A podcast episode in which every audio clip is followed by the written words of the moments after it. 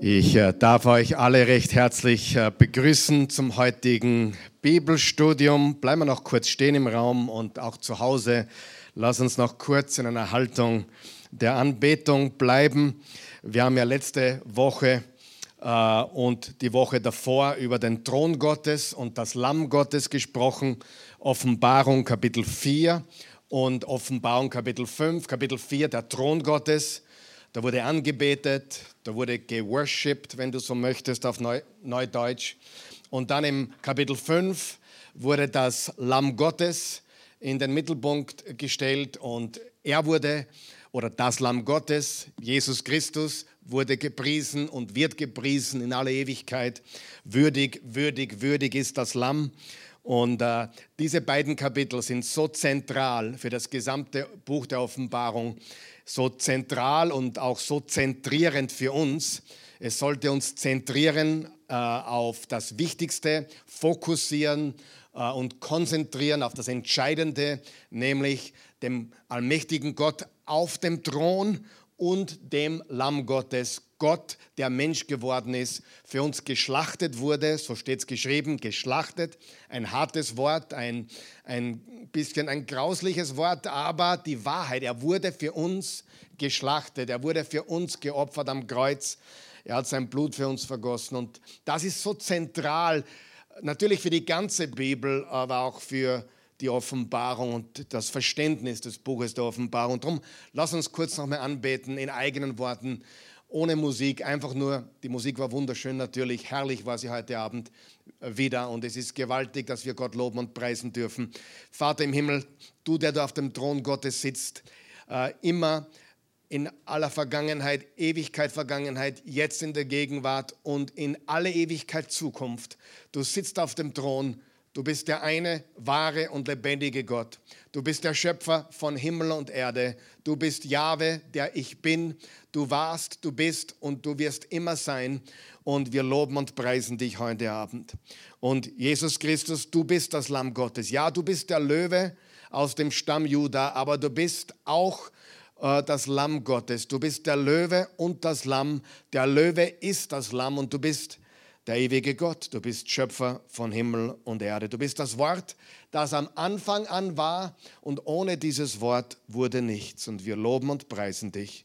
Wir sagen es deutlich und laut. Würdig, würdig, würdig ist das Lamm Gottes, das hinwegnimmt die Sünde der Welt. Wir loben und preisen dich und wir geben dir alle Ehre jetzt und in alle Ewigkeit. Amen. Ihr könnt Platz nehmen und zu Hause könnt ihr stehen bleiben, Platz nehmen, liegen bleiben, was immer ihr wollt. Wir freuen uns, dass ihr mit dabei seid und wir studieren weiter im Buch der Offenbarung. Heute ist Episode 12 und heute sprechen wir über die vier Reiter der Apokalypse, die apokalyptischen Reiter, von denen hast du sicher schon gehört. Vielleicht hast du auch von ihnen gelesen in der Offenbarung Kapitel 6.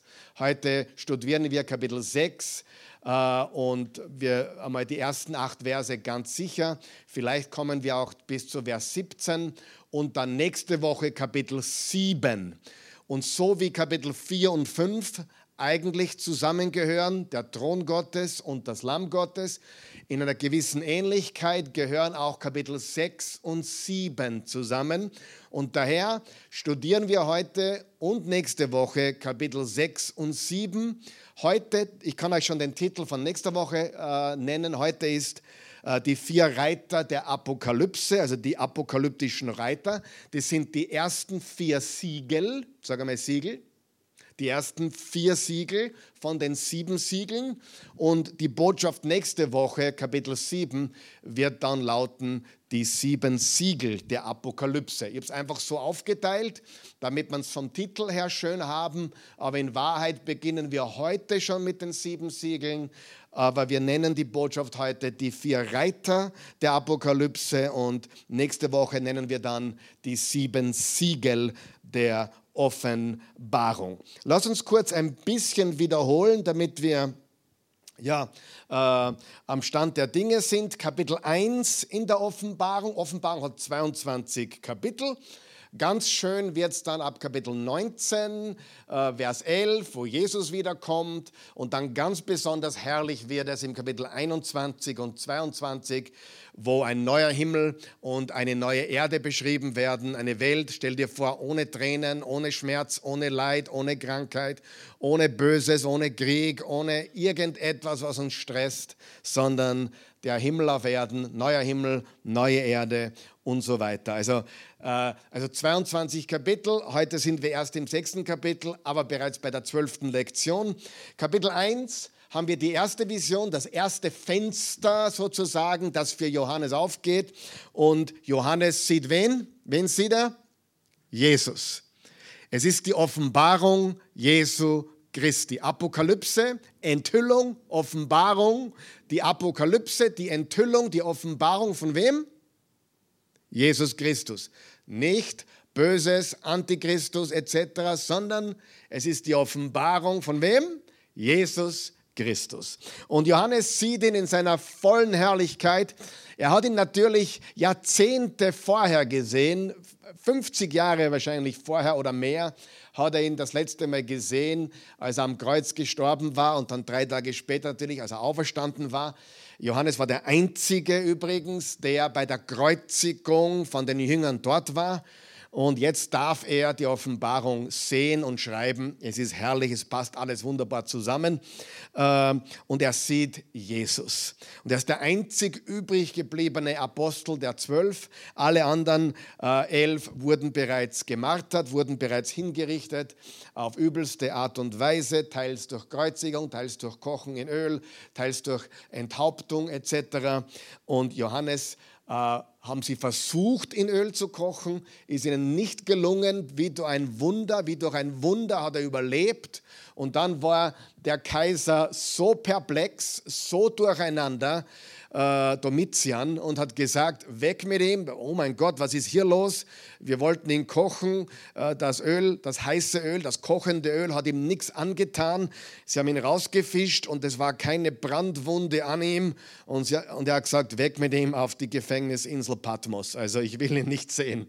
Und dort hat er Jesus gesehen und dort hat er diese Offenbarung gehabt in der Höhle der Offenbarung. Die kann man heute noch besuchen. Ich werde es demnächst einmal tun, mit einer Gruppe von Menschen vielleicht, mit einem Taxiboot von der Türkei kann man es erreichen. Das ist das nächste auf meiner Liste, die Patmos-Insel äh, von Ephesus oder von Izmir, nicht so weit. Ja, da kann man mit dem Boot rüber, aber mit dem Flugzeug nicht. Das ist ja noch immer eine, eine sehr, sehr ähm, ja, dürre Insel. Es ist jetzt natürlich schön, weil es wunderbare, schöne griechische Häuser hat, weiße Häuser, aber ursprünglich wirklich total äh, öde, total, also äh, keine schöne Insel eigentlich, keine fruchtbare Insel. Und die Gefangenen dort mussten sich auch das Essen selber suchen. Es war wirklich nicht leicht. Wasser, nur eine einzige Frischwasserquelle gibt es auf der ganzen Insel. Und all das war ganz schwierig, dort über die Runden zu kommen. Besonders als alter Mann kann man sich das vorstellen. Und von dort hat er die Offenbarung. Und dann Kapitel 2 und 3 äh, schreibt er sieben Briefe an sieben Gemeinden. Eigentlich sind es sieben Briefe von Jesus, äh, die er dem Johannes diktiert. Und er schreibt sie an die sieben Gemeinden in Asia, der Provinz Asia. Und wir haben für alle sieben Gemeinden einen Bibelstudiumabend genommen. Für Ephesus, Schreibe an den Engel der Gemeinde in Ephesus, schreibe an den Pastor, den Leiter, den Hirten der Gemeinde in Ephesus, dann Smyrna, dann Pergamon, Thyatira, Sardes, Philadelphia und Laodicea. Extrem wichtige Botschaften für dich und mich auch noch heute, für die Gemeinde aller Zeiten und die haben wir uns im Detail angeschaut. Sehr, sehr wichtige Botschaften. Dann Kapitel 4 und 5 haben wir die zentrale und zentrierende Vision. Äh, Kapitel 4 der Thron Gottes, Kapitel 5 das Lamm Gottes und natürlich drumherum Anbetung, Anbetung, die vier, die vier lebendigen Wesen symbolisieren äh, die gesamte Schöpfung Gottes. Die 24 Ältesten symbolisieren alle alle Menschen, also alle, so wie du und ich, die wir zu Jesus gehören.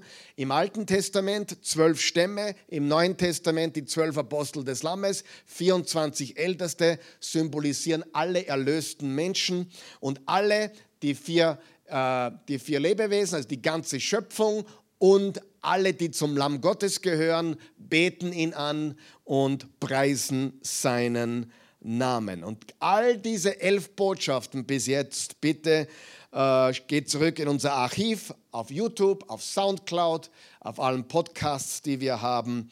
Auf YouTube einfach nur eingeben Oase Church und du siehst all diese Botschaften gratis, kostenlos, solange es Strom und Internet gibt. Und jetzt schalten wir Gänge. Jetzt kommen wir von dieser zentralen und zentrierenden Vision vom Thron Gottes, vom Lamm Gottes, äh, äh, zu diesem Buch der sieben Siegel, das in der Hand dessen, also in der Hand Gottes, auf dem Thron war. Und niemand war würdig, niemand im Himmel, auf der Erde, unter der Erde, niemand würdig, niemand wurde für würdig befunden, dieses Buch zu öffnen und daher weinte Johannes extrem, aber es war doch einer würdig. Wie ist sein Name? Jesus, äh, der Löwe aus dem Lamm, äh, der Löwe aus dem Stamm Juda. Und dann dreht sich Johannes um und sieht nicht einen Löwen, sondern er sieht ein Lamm. Also gewaltige bildliche Symbolik. Wenn ich dir sagen würde, da ist, es gibt einen Löwen, schau doch mal, schau mal, ein Löwe, schau mal. Und dann, wenn ich sage, ein Löwe, schau mal und du schaust und du siehst ein Lamm, dann denkst du dir, das ist nicht, was ich erwartet hätte. Aber genau so ist die Offenbarung. Es interpretiert die Bilder, die Symbole in einer gewaltigen, unglaublich großartigen Art und Weise. Ja? Nicht neu, weil Jesus war immer das Lamm Gottes. Johannes, äh, äh, der Täufer, also nicht Johannes, der, der, der Schreiber der, der, Offenbarung, sondern Johannes, der Täufer, im Johannes Kapitel 1, als er Jesus gesehen hat, hat er zu seinen Nachfolgern gesagt, Johannes war auch ein Rabbi, hat zu seinen Nachfolgern gesagt, siehe, das ist Gottes Opferlamm, das hinwegnimmt die Sünde der Welt. Ganz wichtig, das, was wir in der Offenbarung lesen, ist nicht neu. Johannes schreibt in Wirklichkeit nichts Neues. Äh, wir sehen auch heute viele Dinge, die Jesus bereits gesagt hat, in Matthäus 24 zum Beispiel. Also äh, Johannes bedient sich des Alten Testaments, hunderte äh, nicht Zitate vom Alten Testament, aber Symbole, Bilder, Referenzen, Hinweise, die wir aus dem Alten Testament kennen. Zum Beispiel die Plagen in Ägypten. Be bevor sie ausgezogen sind aus Ägyptenland mit Mose, gab es die zehn Plagen. Auch da findet man gewaltige Parallelen später dann im Buch der Offenbarung. Also da ist nichts Neues drinnen sozusagen und deswegen die Offenbarung ist gar nicht so schwer äh, zu verstehen, wenn man versteht, nicht alles ist chronologisch und nicht alles ist äh, buchstäblich, sondern symbolisch. Und man kennt das Alte Testament und man kennt auch den Rest des Neuen Testaments, dann tut man sich gleich viel, viel leichter. Ich bin begeistert von diesem Buch. Und heute und nächsten Mittwoch Kapitel 6 und 7 und dann im Juli und August, bitte keine Panik jetzt schieben, äh, wir werden ein, ein Mittwochprogramm haben im Juli und August, aber das Bibelstudium wird pausieren für alle Mittwoche im Juli und alle Mittwoche im August. Nächste Woche ist noch Bibelstudium und dann Juli und August haben wir ein ganz mega besonderes Programm. Äh, es wird vor Ort zu sein, also nicht vor Ort bitte kommen im Juli und August, aber online werden wir ein Mittwochprogramm haben. Dazu erfährst du am Sonntag mehr und dann nächsten Mittwoch mehr. Wir werden ein tolles Mittwochprogramm haben im Sommer, okay? Aber der Mann da vorne ist nur ein Mensch und ich bin zu dem Punkt gekommen, ich will die Qualität hochhalten. Ich habe auch für heute wieder 20 Stunden investiert, sicherlich in das Studium. Ähm, nicht, ich sage es nicht, um anzugeben, um Himmels Willen, aber du musst wissen, ich will nicht, dass die Qualität ab, absinkt, sondern ich will die Qualität noch steigern. Und daher mache ich vom Bibelstudium eine Pause bis zum ersten Mittwoch im September. Nächste Woche haben wir noch. Dann, dann neun Wochen, Juli und August, ein anderes Mittwochprogramm, ein tolles Mittwochprogramm. Ist schon fertig. Äh, lass dich überraschen. Online wird sicher super sein für euch alle. Und äh, dann wird, die Bibel, wird das Bibelstudium im September noch eine ganz neue Ebene, ein ganz neues Level erreichen. Okay? Alles klar? Ich muss auftanken, ich muss wieder studieren für mich selber, die Bibel wieder mehr lesen für mich selber, nicht nur für Mittwoch und Sonntag, sondern ich muss einfach wieder meine Batterien aufladen. Sonntag bin ich da und predige natürlich. Äh, ich glaube, bis auf ein, zwei Mal im Sommer bin ich jeden Sonntag da. Aber äh, nur damit du verstehst, im Juli haben wir ein und im August haben wir ein außergewöhnliches Sonderprogramm. Nicht vor Ort, sondern von zu Hause. Okay? Alles klar? Mega. Danke für eure Unterstützung. Es freut mich riesig. Sonntag und nächsten Mittwoch wird das Rätsel gelöst. Gut, wir werden äh, heute und auch nächstes Mal noch sicher alles Vers für Vers durchmachen. Wir kommen dann ab Kapitel 8 in einen Bereich, wo es, glaube ich, nicht so sinnvoll ist, dass man wirklich jeden Vers für Vers durchgeht und jedes Wort analysiert. Es liegt daran, dass es einfach so viele Dinge gibt, wo wir nur spekulieren können, ja?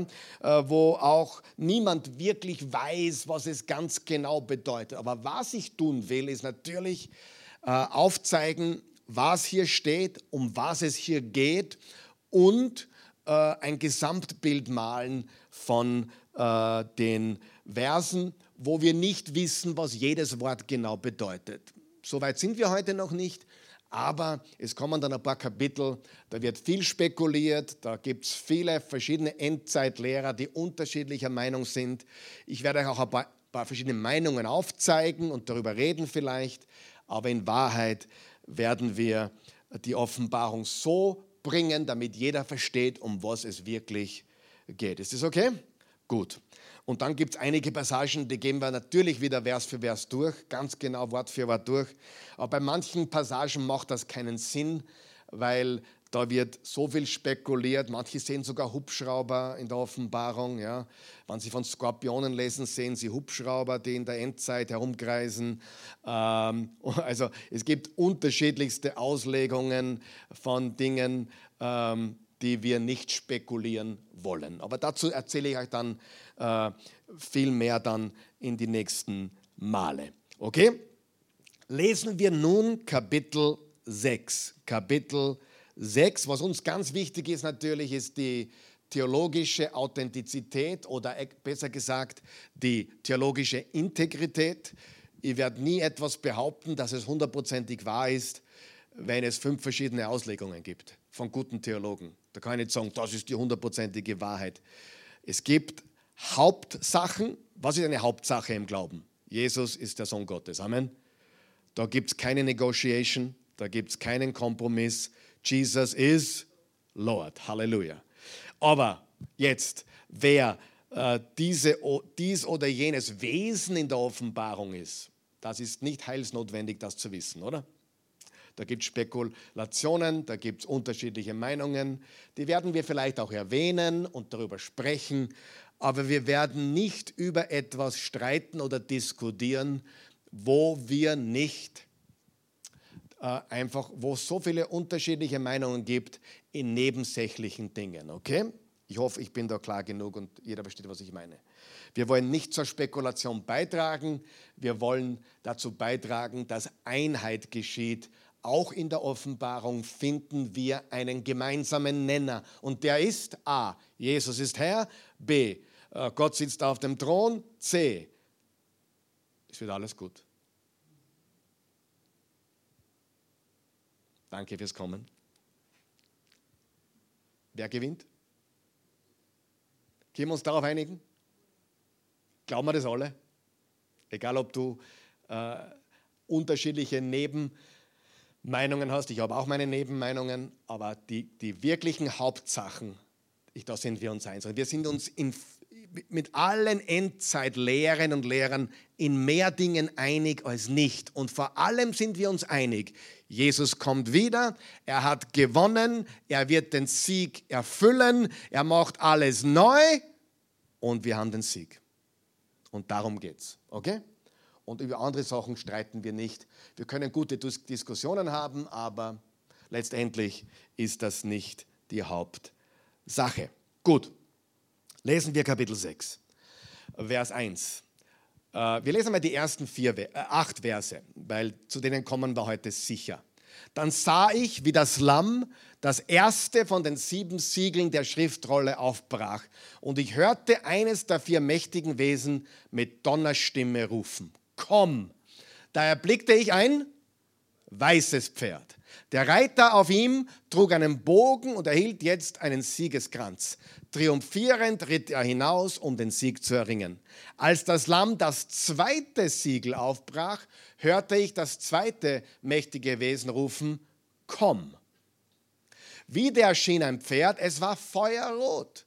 Seinem Reiter wurde ein großes Schwert gegeben und er bekam die Macht, den Frieden von der Erde wegzunehmen, sodass die Menschen sich gegenseitig abschlachten würden. Dann brach das Lamm das dritte Siegel auf und ich hörte das dritte der mächtigen Wesen rufen, komm, jetzt sah ich ein schwarzes Pferd, sein Reiter hatte eine Waage in der Hand und eine Stimme, die aus der Mitte der vier Lebewesen zu kommen schien, rief, ein Kilo Weizen für einen Denar, drei Kilo Gerste für einen Denar, Öl und Wein taste nicht an. Und als das Lamm das vierte Siegel aufbrach, hörte ich das vierte mächtige Wesen rufen, komm. Dann sah ich ein leichenfahles Pferd. Sein Reiter hieß Tod und der Hades folgte ihm. Sie wurden ermächtigt, ein Viertel der Menschen durch Krieg, Hunger, tödliche Seuchen und wilde Tiere umkommen zu lassen. Bleiben wir da mal kurz stehen und lass uns darüber sprechen. Wir sehen also, dass das Lamm jedes der vier Siegel, der bis jetzt vier Siegel, alles, alle sieben Siegel natürlich öffnet, aber diese ersten vier, alle werden von wem geöffnet? Vom Lamm. Vom Lamm. Und wer ist das Lamm? Jesus. Und nachdem das Lamm das Siegel öffnet, spricht eines der vier Lebewesen, also eines der vier Lebewesen, die wir im Kapitel 4 und 5 kennengelernt haben, und es ruft komm. Und dann hat Johannes etwas gesehen. Sag mal gesehen. Eine Vision. Also wiederum sieht er was. Er hört und sieht. Die ganze Zeit in der Offenbarung hört er und sieht er. Und ich sage es dir ganz ehrlich, mein Gebet ist, dass durch die Studium der Offenbarung, dass du nicht Angst bekommst, dass du nicht Furcht und Panik schiebst, sondern dass deine Liebe zu Jesus Christus zunehmend wächst. Und wenn das passiert, jetzt hör mir ganz gut zu, dann lesen wir und studieren wir die Offenbarung richtig.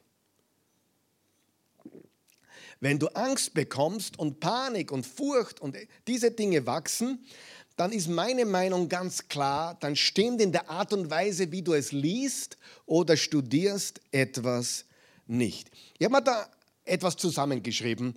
Das blenden wir jetzt ein und das möchte ich dir auch vorlesen.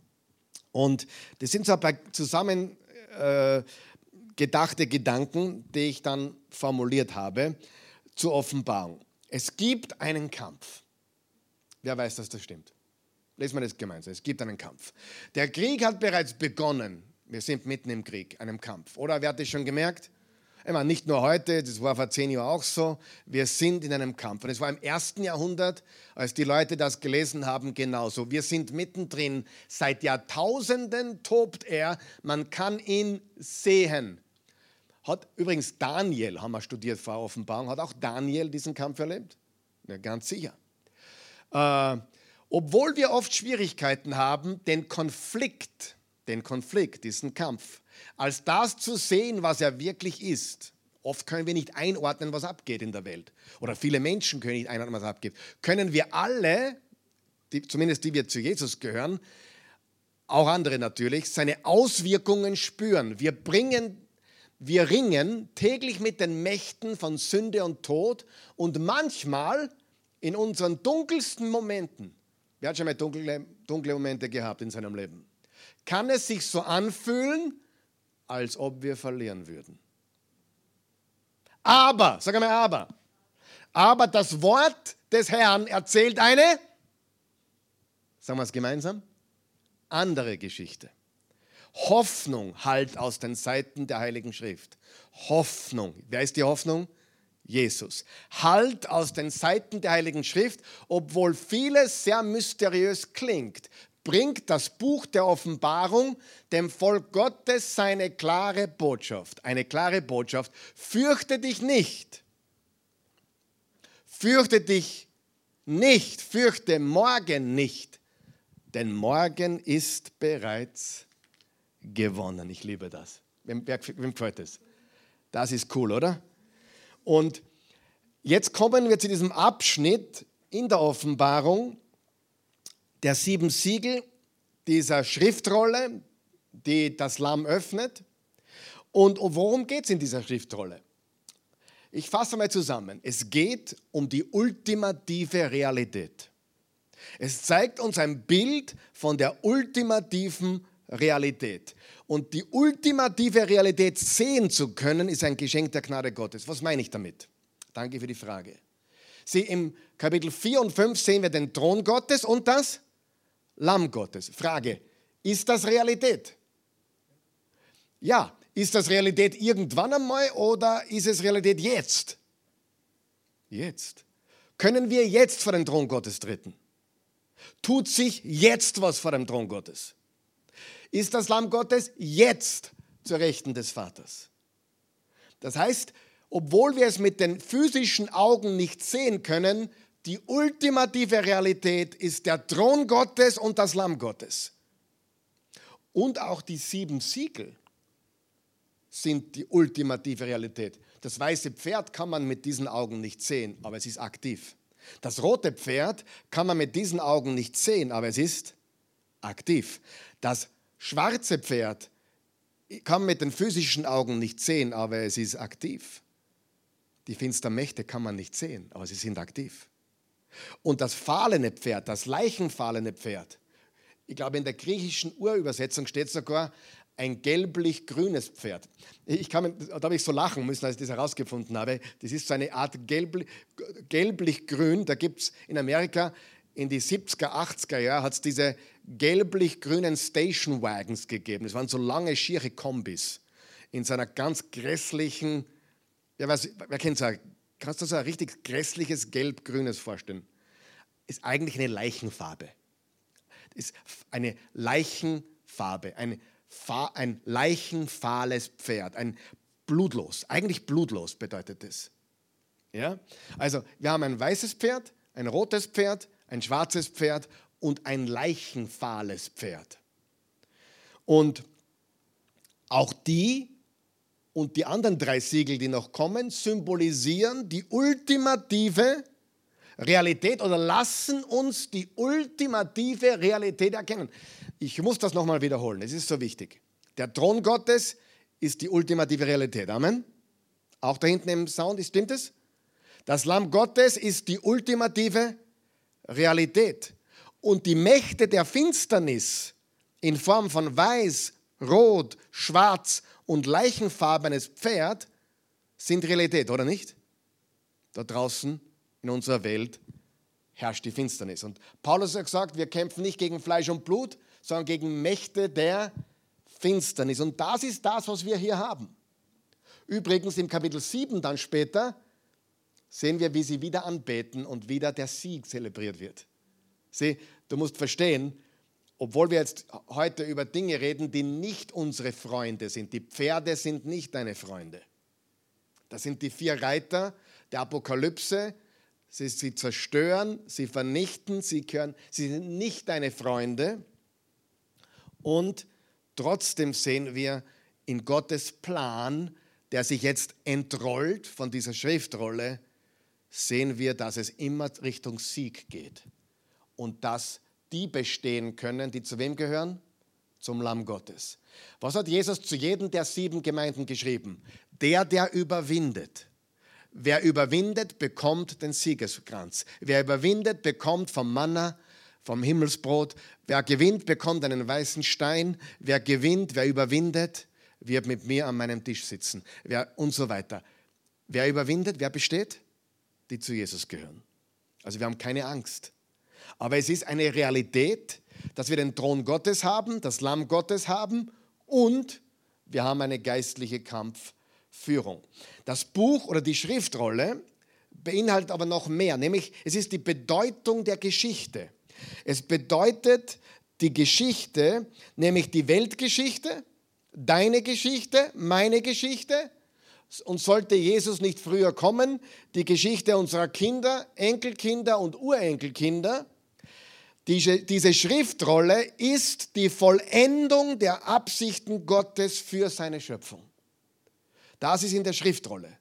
Das ist, worum es geht, wohin alles führt, bis zum neuen Himmel und der neuen Erde. Weil die sieben Siegel führen dann zu sieben Trompeten und zu sieben Zornschalen und dann wird das Böse ein für allemal besiegt durch Jesu Wiederkunft und dann macht er alles neu. Und all das ist in dieser Schriftrolle. All das wird jetzt entfaltet, entrollt, wenn du so möchtest, durch das Buch mit den sieben Siegeln. Es geht bis zum neuen Himmel und der neuen Erde und alles wird neu sein. Halleluja. Man könnte sagen, der Great Reset. Aber der wirkliche Great Reset. Ja, ein echter, großer Reset. Ist ja spannend, oder? Es gibt ja einige, die reden heute von einem Great Reset. Aber weißt du, dass man die, die, die Weltbevölkerung minimieren will und, und, und, und keine Ahnung, was da alles dabei ist. Aber der wahre große Reset kommt durch Jesus Christus. Er macht alles neu. Alles wird zurückgesetzt. So wie Gott es ursprünglich beabsichtigt hatte, bevor die Sünde den Kosmos brach. Und die ersten vier Siegel sind die apokalyptischen Reiter der Offenbarung. Ganz wichtig. Und ich sage das immer wieder. Diese Passage, Kapitel 6, die vier Reiter, kann für uns heute nicht bedeuten, was es für die Menschen damals nicht bedeutet hat. Versteht ihr, was ich sage? Lass uns nie vergessen, die Offenbarung wurde geschrieben im ersten Jahrhundert an echte Christen. Die Offenbarung wurde nicht an uns geschrieben, aber für uns geschrieben. Und daher hat es für die damals genauso eine Bedeutung gehabt wie für uns heute.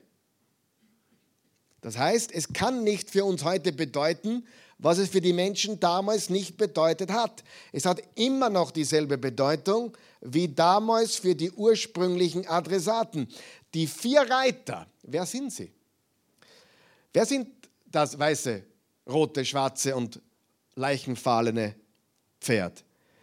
Es sind die vier Reiter, es sind die Hauptakteure bezüglich Leid, Schmerz und Tod unter den Menschen, unter der Menschheit. Also nicht gut, keine guten Pferde, keine guten Reiter. Sie zerstören, sie vernichten. Und noch einmal, die Offenbarung sagt nichts, was nicht schon gesagt wurde. Wenn du Matthäus 24 liest, wo Jesus mit seinen Jüngern redet, über eine Zeit, die kommen würde, wo viele glauben, dass es sich bereits 70 nach Christus erfüllt hat durch die Zerstörung Jerusalems und des Tempels, da sieht man sehr viele Parallelen oder Spiegelungen sogar von dem, was hier steht. Und ich glaube sowieso, dass es damals Bedeutung hatte, auch bezüglich des, äh, der, des Untergangs, der Zerstörung des Tempels und Zerstörung Jerusalems. Das war das Ärgste, was die Juden je erlebt haben und natürlich auch für uns heute. Ich glaube, dass die vier, Reiter, die vier Reiter waren da, die vier Reiter waren vorher, damals, jetzt und wird es immer geben. Ich zeige euch das heute.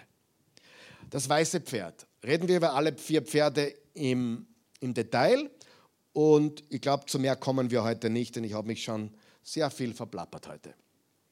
Verplappert nicht, aber hoffentlich war es wichtig, oder? Ich glaube schon. Lass uns nochmal über das weiße Pferd reden. Verse 1 und 2. Lesen wir nochmal Verse 1 und 2. Äh, wenn man das einblenden kann, das wäre super, sonst lese ich es von der Bibel direkt. Okay, da ist es. Dann sah ich, wie das Lamm das erste von den sieben Siegeln der Schriftrolle aufbrach, und ich hörte eines der vier mächtigen Wesen mit Donnerstimme rufen, komm. Da erblickte ich ein weißes Pferd. Der Reiter auf ihm trug einen Bogen und erhielt jetzt einen Siegeskranz. Triumphierend ritt er hinaus, um den Sieg zu erringen. Das weiße Pferd ist eine Täuschung, eine Irreführung, eine Verführung. Manche nennen ihn Antichrist. Ob es jetzt eine ganz spezifische Person ist, die Antichrist heißt, dahingestellt. Auf jeden Fall der Antichristusgeist. Ich habe zwei Predigten übrigens gehalten zum Antichrist äh, am Sonntag vor, vor einigen Monaten.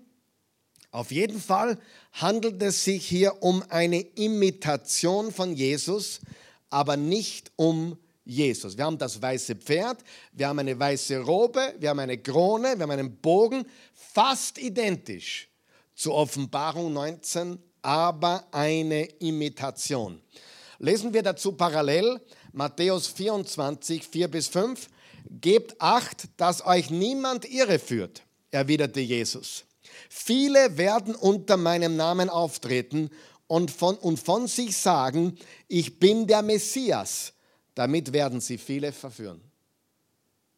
Also der, der, der Antichristus, falsche Christusse, falsche Messiasse treten immer ähnlich auf wie der echte, aber sie sind eine Imitation. Und das war vor 70 nach Christus so, bevor der Tempel zerstört wurde und Jerusalem zerstört wurde, diese fürchterliche äh, Zeit der Juden, wo unglaubliches Leid und Zerstörung in Jerusalem und, und im, und im, im Tempel äh, geschah. Und es geschah auch danach. Und es ist auch heute so viele falsche Messiasse. Eine Imitation. Das weiße Pferd erinnert ganz arg an Jesus in Kapitel 19, oder? Wo er wiederkommt auf einem weißen Pferd mit dem Schwert aus seinem Munde. Aber hier haben wir es mit einer Imitation zu tun. Und das sollte uns nicht wundern, denn das haben wir heute überall, oder nicht? Wie schaut es aus? Außerhalb des Leibes Christi, also außerhalb der Gemeinde, gibt es heute viele Lehren, die behaupten, es gibt viele Wege zum Heil, viele Wege, das Buch des Lebens zu öffnen oder, die, oder das Leben zu erlangen oder Gottes Plan oder Gottes Absichten zu realisieren. Viele Wege.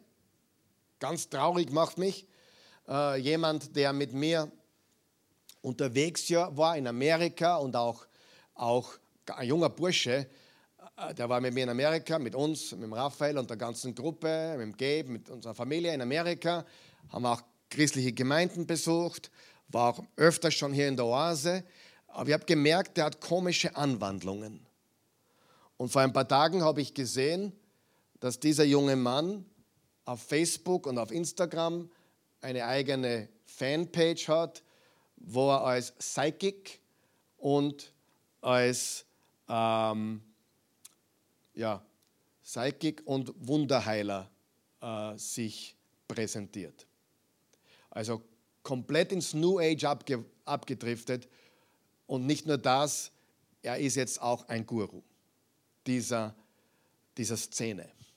Und über viele Monate dachte ich, er redet eh über Jesus. Er redet eh über dasselbe und er, er zieht ja mit uns mit. Dann hat er mich sogar versucht, auf eine Veranstaltung einzuladen. Ich bin sogar hingegangen und da wurde mir klar, der rutscht jetzt ab in was ganz Gefährliches. Da ging es um Gott, da ging es auch um den Christusgeist. Oh, wenn du das hörst, pack deine sieben Sachen und lauf.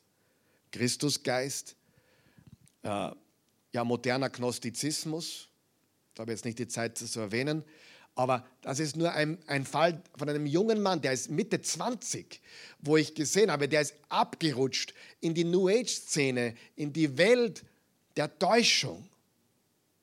Traurig, oder? Und viele Menschen kennen Unterschied nicht. Ich bin auch oft verwundert, wo Christen New Age-Lehrer posten und zitieren auf Instagram oder Facebook, weil es so ähnlich klingt, aber nicht die Wahrheit ist. Also außerhalb des Leibes, außerhalb der Gemeinde gibt es viele Lehren, die sehr ähnlich klingen, auch sehr populär sind, aber eine Täuschung sind. Sie nehmen Jesus in den Mund, sie nehmen den Christusgeist in den Mund, aber es ist eine ganz, ganz falsche Richtung. Und innerhalb des Leibes Christi ist Satan auch aktiv, ist das weiße Pferd auch aktiv, nämlich durch falsche Lehren, durch Irrlehren, die sich einschleichen, wo dann Visionen wichtiger werden wie die Bibel, wo prophetische äh, Gaben oder Hände auflegen wichtiger werden wie die Bibel, wo Menschen durch ganz Amerika oder ganz Europa fahren mit dem Auto um von irgendeinem Propheten oder von irgendeiner Konferenz eine Prophetie zu erhalten. Aber die Bibel sagt ganz klar, wir werden geleitet durch, den, durch das Wort Gottes und durch den Heiligen Geist. Und die beiden widersprechen sich nie. Amen. Das weiße Pferd ist aktiv, mein Freund. Nächste Woche reden wir dann Heute komme ich nicht dazu, äh, wie wir mit dem weißen Pferd umgehen. Ja, das weiße Pferd. Lesen wir 1. Johannes 4, Vers 2 bis 3. Den Geist Gottes erkennt ihr daran, dass, ihr, dass er deutlich macht, Jesus Christus kam als wirklicher Mensch in unsere Welt. In, in, in Geist, der, ein Geist, der sich nicht, nicht so zu Jesus bekennt, gehört nicht zu Gott. Es ist der Geist des Gegen Christus gegen Christus oder Antichristus. Ihr habt ja gehört, dass dieser Geist in die Welt kommen soll und er ist auch schon da. Frage, war er schon da? Ist er da? Wird er da sein? Werden auch unsere Enkelkinder den Antichristus noch erleben? Sollte Jesus nicht vorher kommen? Natürlich. Das weiße Pferd, dieses weiße Pferd der Apokalypse, war da, ist da und wird da sein. Es bezieht sich nicht nur auf die Zukunft, es bezieht sich auf die ganze Geschichte der Menschheit. Okay? Ähm, dann lesen wir noch 2. Johannes Vers 7. Ich schreibe euch das, weil viele Verführer in der Welt unterwegs sind. Sie behaupten, dass Jesus Christus nicht als Mensch von Fleisch und Blut zu uns kam, also nur ein Geist und nicht aus Fleisch und Blut, also der Christusgeist, der bei der Taufe von Jesus auf ihn angeblich runterkam. Dahinter steckt der, dahinter steckt der eigentliche Verführer, der Christusfeind. Schaut aus wie Christus, ist aber ein Christusfeind. Ein Imitationsretter. Und Menschen glauben falschen Rettern heute. Sie folgen falschen Lehrern heute. Außerhalb der Gemeinde sowieso Universum, Energie, New Age, Esoterik, all diese Dinge, Licht, Lichtarbeit, schon alles gehört, oder? Das sind alles Dinge, die der, das, der, der weiße Reiter macht. Übrigens, ich habe zwei Videos gemacht, die findest du auf unserem YouTube-Kanal, die Wahrheit über das New Age Movement. Da findest du in über zwei Stunden viele wichtige Informationen zu dem, was spirituell abgeht. Und spirituell meine ich jetzt nicht gute Jesus-Spiritualität, sondern eine Täuschung. Du musst eines wissen. Es gibt eine Art, an Jesus zu glauben, die nichts mit dem echten Glauben an den echten Jesus zu tun hat. Ich habe solche Bekannte, die schauen und folgen buddhistischen Gottesdiensten. Sie machen Rückführungen und, und waren im vorigen Leben schon mehrmals reinkarniert. So sprechen sie. Und dann sagen, ja, ich glaube eh an Jesus auch. Das ist der falsche Jesus. Das ist der falsche Jesus. Das ist nicht der Jesus der Bibel. Der Jesus der Bibel hat gesagt, wir werden einmal sterben und dann kommt das Gericht. Hebräer 9, Vers 27. Äh, noch einmal, es gibt eine Art an Jesus zu glauben, die nichts mit dem echten Glauben an Jesus zu tun hat, nichts mit dem Jesus der Bibel zu tun hat, wo auch das Kreuz und das Blut und fehlt. Es fehlt. Ohne dem Kreuz und ohne dem Blut haben wir kein Christentum. Das heißt nicht, dass du überall ein Kreuz hängen haben musst, um Himmels Willen. Hör mir ganz gut zu. Jesus hat nicht gesagt, häng dir ein Kreuz um oder stell ein Kreuz wo auf, sondern er hat gesagt, nimm dein Kreuz auf dich. Amen. Nur weil in einem Raum kein Kreuz ist, heißt das nicht, dass es kein christlicher Raum ist. Und nur weil jemand ein Kreuz umgehängt hat, ist er noch lange kein Christ. Jesus braucht keine Fans, die Kreuz rumhängen haben. Jesus braucht Menschen, die ihr Kreuz auf sich nehmen. Und apropos, wir haben ein Kreuz hier im Raum. Aber Jesus ist am Kreuz gestorben und wir nehmen unser Kreuz auf uns. Und nur weil wo ein Kreuz hängt, heißt das gar nichts. Aber ohne Kreuz haben wir kein Christentum. Ohne Blut haben wir kein ewiges Leben. Halleluja. Amen. Menschen haben ihre eigenen Vorstellungen, sie sind verwirrt und sie folgen oft Imitationen des echten Jesus. Das ist das weiße Pferd. Frage, versteht ihr das weiße Pferd? Hinten auch? Da? Zu Hause? Was ist das weiße Pferd? Täuschung, Verführung, Imitation. Gibt es das heute? Aber wie, oder? Gab es das damals? Aber wie? Wird es das geben für unsere Enkelkinder? Aber wie? Gehen wir zum roten Pferd. Vers 3 und 4. Vers 3 und 4. Als das Land das zweite Siegel aufbrach, hörte ich das zweite mächtige Wesen rufen, komm. Wieder erschien ein Pferd, es war feuerrot. Seinem Reiter wurde ein großer Schwert gegeben und er bekam die Macht, den Frieden von der Erde wegzunehmen dass die Menschen sich gegenseitig abschlachten würden. Das rote Pferd, da braucht man gar nicht lange raten, Feuerrot ist Krieg. Krieg oder auf dich und mich persönlich bezogen Zorn, Rage und Wut. Wer von euch weiß, Krieg ist nicht nur eine globale Geschichte, sondern Krieg ist auch eine persönliche Geschichte. Warum sind wir manchmal so zornig und voller Rage und Wut? Warum bekämpfen wir uns gegenseitig? Ist dieses Pferd aktiv heute? Aber nicht nur dort, wo wir Krieg haben gerade auf der Welt, sondern auch unter uns, oder? Ich meine, so viel Zorn und Rage und Wut, wie du heutzutage in den Medien findest, sensationell, im Negativen sensationell schlimm. Ich habe sowas noch nie gesehen und ich lebe erst 50 Jahre. Als, als Teenager, als, als junger Erwachsener, meine, einige hier sind auch so alt wie ich, ihr könnt das nachvollziehen, oder? Es nimmt zu, oder? Dieser Hass, dieser Zorn, diese Rage diese und dann diese falsche Liebe. Aber wehe, du greifst diese Leute an mit der falschen Liebe. Und du wehe, du bist nicht tolerant gegenüber, ah, bist du gleich alles Mögliche. Da werden sie ganz böse gleich. Also Wut und Rage, Zorn und Krieg. Auch das finden wir in Matthäus 24, Vers 6 bis 7.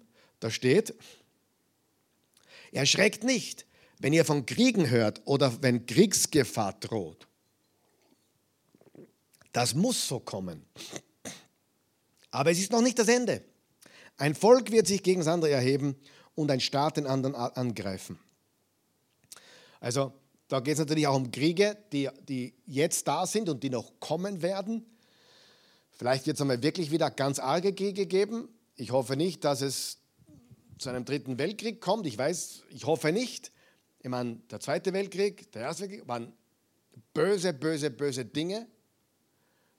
Aber Krieg ist überall. Und Expl Explosionen, überall in der Familie sogar gibt es Explosionen. I mean, außer Kontrolle teilweise, oder? Und wir müssen verstehen, wir existieren als Nachfolger Jesu, um Gott zu leben, um Menschen zu leben und Jesus Nachfolger zu produzieren. Das ist das rote Pferd. Ich gehe jetzt ein bisschen schneller durch und nächstes Mal reden wir darüber, wie wir mit diesem Schwarzepferden dann auch umgehen, wie wir dagegen kontern und wie wir bestehen. Wir landen nächste Woche das Flugzeug. Das schwarze Pferd, Hungersnot. Das schwarze Pferd, Verse 5 und 6, ist Hungersnot. Lesen wir diese Verse 5 und 6 noch einmal. Da steht folgendes. Äh, dann brach das Lamm das dritte Siegel auf und ich hörte das dritte der mächtigen Wesen rufen, komm, jetzt zeige ich ein schwarzes Pferd, sein Reiter hat eine Waage in der Hand. Vers 6. Und eine Stimme, die aus der Mitte der vier Lebewesen zu kommen schien, rief, ein Kilo Weizen für einen Denar, drei Kilo Gerste für einen Denar, Öl und Wein taste nicht an. Hungersnot. Das weiße Pferd Irreführung, Täuschung, Imitation. Das rote Pferd, Krieg, Zorn, Wut und Rage. Das schwarze Pferd, Hunger, Hungersnot. Auch in Matthäus 24, Vers 7 sagt Jesus das. Ein Volk wird sich gegen das andere heben und ein Staat den anderen angreifen. In vielen Teilen der Welt wird es Hungersnöte und Erdbeben geben. Kann man den Vers einblenden? Äh, in vielen Teilen der Welt wird es Hungersnote und Erdbeben geben. Das ist Matthäus 24, Vers 7. Und jetzt schauen wir noch kurz auf Vers 6 ganz genau. Der ist nämlich hochinteressant. Vers 6 bitte. Und eine Stimme, die aus der Mitte der vier Lebewesen zu kommen schien, rief, ein Kilo Weizen für einen Denar, drei Kilo Gerste für einen Denar Öl und den Wein taste nicht an. Hier geht es um Armutsrationen. Was bedeutet das? Das bedeutet im Prinzip, dass, dass der, Luxus, der Luxus bleibt, ja? Öl und Wein taste nicht an. Luxus und Reichtum nimmt immer mehr zu, aber die Grundnahrungsmittel, zumindest für manche Menschen, werden immer enger. Aber der Luxus, Öl und Wein sind Symbole für Luxus, nimmt zu. Und das ist ja genau was passiert, oder? Man könnte es noch anders auch sehen. Man könnte es so sehen, dieses Pferd, das schwarze Pferd, nimmt der Welt, was es wirklich braucht, nämlich Weizen und Gerste, also also echtes Brot, echtes Leben, sowohl physisch wie geistlich betrachtet, und gibt alles, was es nicht braucht. Das ist, es gibt eine Armut der Seele. Überleg einmal, die Menschen haben heutzutage eigentlich alles, oder nicht? Sie haben alles, was sie nicht brauchen. Luxus, Computer, Spiele, alles auf Knopfdruck, sofort. Aber was sie wirklich brauchen, daran verhungern sie. Echte Liebe, echte Aufmerksamkeit, wahren Wert. Man kann das geistlich und physisch betrachten. Es stimmt, dass Hunger, Hunger in der Welt ist und auch kommt. Und es stimmt auch, dass der Luxus die Reichen, die Superreichen immer reicher werden. Ich meine, in der Corona, äh, im, ich sage Corona-Wahnsinn dazu, im Corona-Wahnsinn, so nenne ich es mittlerweile, Entschuldigung, im Corona-Wahnsinn, ich glaube, der Amazon-Eigentümer hat seinen Reichtum mindestens verdoppelt. Wann nicht mehr. Würde ich mit ihm tauschen? Never. Niemals. Brauche ich nur anschauen, wie in manchen Leuten brauchst du nur in die Augen schauen, dann weißt du schon, was es geschlagen hat, oder nicht? Aber ich will damit sagen, das schwarze Pferd sorgt dafür, dass das, was der Mensch wirklich braucht, nicht mehr da ist. Und von allem anderen ist Überfluss da. Fernsehen, Internet, Spiele, Porno. Alles auf Knopfdruck im Überfluss. Das Öl und Wein sind Symbole für Vergnügen. Und das nimmt zu. Und am Rest verarmen die Leute. sowohl psychisch, seelisch als auch teilweise physisch. Macht Sinn? Luxus, aber keine wahren Reichtümer. Frage, ist der schwarze Reiter da? War er da? Ist er da? Wird er da sein, auch in Zukunft? Ja, alle vier Pferde sind da. Schließen wir ab mit dem vierten Pferd, lesen wir Verse 7 und 8. Und das machen wir jetzt noch ganz kurz und dann machen wir nächstes Mal weiter. Das leichenfahle Pferd, Vers 7 und 8. Als das Land das vierte Siegel aufbrach, hörte ich das vierte mächtige Wesen rufen, komm. Dann sah ich ein leichenfahles Pferd, dieses, diese schirche Leichenfarbe. Sein Reiter hieß Tod und der Hades oder die Unterwelt folgte ihm. Sie wurden ermächtigt, ein Viertel der Menschen durch Krieg, Hunger, tödliche Seuchen und wilde Tiere umkommen zu lassen. Das ist Realität. Menschen kommen durch Krieg um, durch Hunger, tödliche Seuchen und wilde Tiere. Ein Viertel. Aber was ist dieses leichenfahle Pferd? Danke für die Frage. Ähm, ich habe schon gesagt, das Leichenfall kann man auch mit blutleer, blutleer übersetzen. Es ist die Hölle, die Unterwelt und das Totenreich. Dieses Pferd bringt Tod. Tod. Und was ist unmittelbar hinter dem Tod ohne Jesus? Das Totenreich. Frage, ist dieses Pferd da? War es da im ersten Jahrhundert? War es da die ganze Zeit? Ist es da? Wird es da sein? Ja. Manche haben schon Bekanntschaft gemacht mit diesem Pferd in der eigenen Familie. Zumindest mit dem physischen Tod. Aber die gute Nachricht ist, der physische Tod, der böseste Krebs, die schlimmste Krankheit kann uns nicht kriegen. Der Tod selbst kann uns nicht haben, wenn wir Jesus vertrauen. Dieses leichenfalle Pferd kann uns physisch kaputt machen, vielleicht, aber niemals das ewige Leben nehmen. Mehr dazu nächste Woche. Da machen wir mit Kapitel 6 weiter und hoffentlich schaffen wir wirklich Kapitel 7 noch fertig. Ich bemühe mich, dass wir das vor der Sommerpause hinkriegen. Aber wichtig, die vier Reiter waren damals, sie sind jetzt und sie werden da sein. Amen. Aber Jesus besiegt sie alle. Beten wir. Vater im Himmel, wir loben und preisen dich, wir danken dir für deine unendliche Güte und Gnade. Danke, dass du Sieger bist, Jesus, dass du überwunden hast, dass du den Tod besiegt hast. Du bist die Wahrheit und entlarvst jede Täuschung. Du bist der Friede und du stehst über jedem Krieg. Du bist das wahre Leben und das Brot des Lebens und du besiegst den Hunger. Du bist das Leben und du besiegst und besiegtest den Tod und die Hölle, die Unterwelt. Du bist Sieger. Wir vertrauen dir jetzt und in alle Ewigkeit. Und ich danke dir für jeden der Zuschauer und auch die, die da sind. Und ich segne sie jetzt im Namen des Vaters und des Sohnes und des Heiligen Geistes.